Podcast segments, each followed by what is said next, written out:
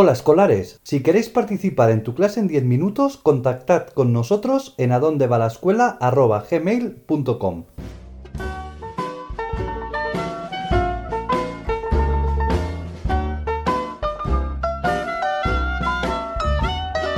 Esto es tu clase en 10 minutos.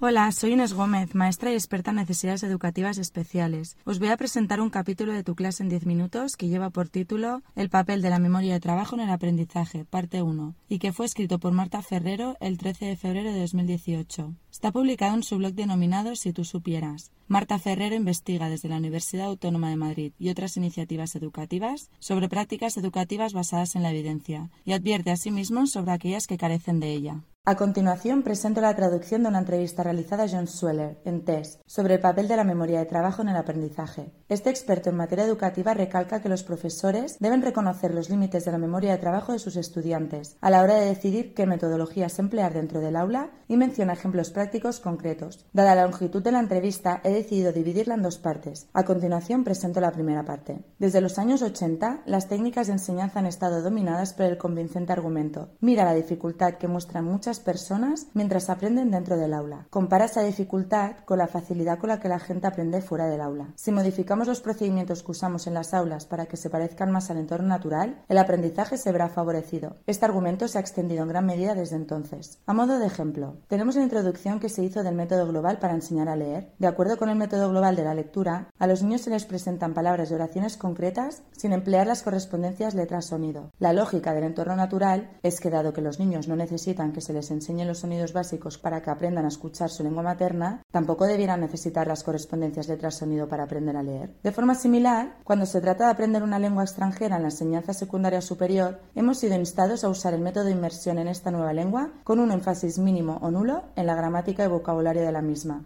En la línea con el argumento del entorno natural, la inmersión es más natural y funciona cuando adquirimos nuestra lengua materna. Luego debiera funcionar también cuando aprendemos una lengua extranjera. Y el mismo argumento ha sido utilizado para justificar el aprendizaje basado en la investigación y el aprendizaje basado en problemas, que se ha convertido en el dominante en muchas materias, especialmente en matemáticas y ciencias. A los aprendices se les muestra problemas que tienen que resolver sin antes haber sido instruidos sobre cómo solucionar esos problemas y a veces incluso sin haber sido provistos de los conocimientos básicos necesarios ¿Por qué? Resolvemos problemas en el entorno natural sin aprender las estructuras básicas que subyacen a dichos problemas, por lo que debiéramos ser capaces de aprender a resolver problemas basados en el currículum de forma tan sencilla como mediante una inmersión natural en un contexto de resolución de problemas. Este razonamiento resultaba plausible. Los estudiantes necesitan construir el conocimiento por ellos mismos, como hacen en el entorno natural, y no mediante la presentación del mismo por parte del profesor. La falta de datos que sostuvieran este argumento fue tratada como un detalle menor. Diferentes tipos de conocimiento. Afortunadamente, ocurrió algo más durante ese periodo de tiempo. De forma progresiva, estábamos reuniendo más conocimiento sobre la arquitectura cognitiva humana, cómo aprendemos, pensamos y resolvemos vemos problemas. En base a ese conocimiento, algunos de los métodos de enseñanza, como aparece resumidos más abajo, comenzaron a parecer cada vez más extraños. La teoría de la carga cognitiva, que emplea nuestro conocimiento sobre la cognición humana para diseñar procedimientos de instrucción, proporciona recomendaciones muy diferentes a los profesores. Las personas aprendemos de forma diferente dentro y fuera del aula, pero es así porque las categorías de aprendizaje en uno y otro contexto son diferentes. David Gary ofrece la clave para comprender esta diferencia asumiendo la distinción que existe entre el conocimiento para el que hemos evolucionado durante incontables generaciones para ser adquirido de forma instintiva y aquel conocimiento no instintivo para el que no hemos evolucionado. El conocimiento instintivo se adquiere de forma automática e inconsciente. Algunos ejemplos incluyen las interacciones sociales, el reconocimiento de las caras, el uso de estrategias generales de resolución de problemas, como la generalización de la solución a un problema a otro. Y por supuesto, el aprendizaje oral de nuestra lengua nativa. Muchas de estas tareas son inmensamente complejas. Para la inteligencia artificial suponen años de trabajo hasta lograrlo replicarlas. Pero no son complejas para nosotros. En nuestro caso, adquirimos el conocimiento necesario sin ningún esfuerzo ni enseñanza, porque hemos evolucionado para adquirirlo. En contraste, las habilidades no instintivas son importantes por razones culturales. Somos capaces de adquirirlas, pero no hemos evolucionado para ello. Requieren un esfuerzo consciente por parte de los alumnos y una enseñanza explícita por parte de los profesores. Procesamiento de la información. Prácticamente todo lo que se enseña en el colegio es no instintivo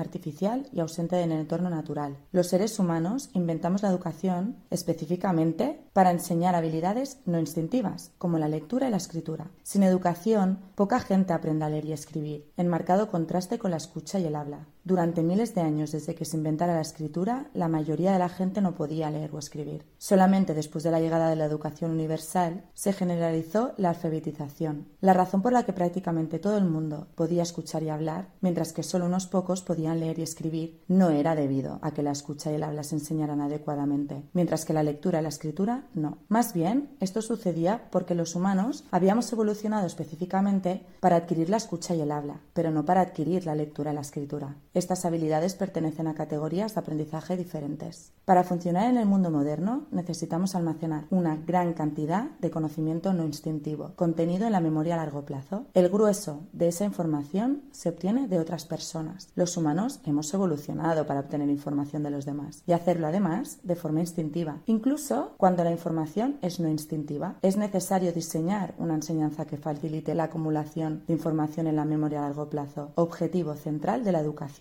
mientras que la mayor parte de la información almacenada en la memoria a largo plazo se obtiene de otras personas. Esta ruta a veces no está disponible. Cuando esto ocurre, podemos intentar generarla nosotros durante la resolución de problemas. Los pasos que conforman la resolución de problemas se generan de forma aleatoria y se evalúan para comprobar su eficacia. Aunque es posible obtener información durante la resolución de problemas mediante estos procedimientos, esta es una opción secundaria. Siempre que sea posible, trataremos de obtener la de otras personas. Es mucho más efectivo que la resolución de problemas. John Sweller es profesor emérito de Psicología de la Educación en la Universidad de Nueva Gales del Sur, Sydney, Australia. La traducción y publicación de la entrevista original, que puede encontrarse aquí, ha sido realizada con el permiso expreso del autor. Si deseas saber más sobre el papel de la memoria en el aprendizaje, te recomiendo la charla que dio Joaquín Morís en la segunda jornada de las pruebas de la educación, celebrada en Bilbao.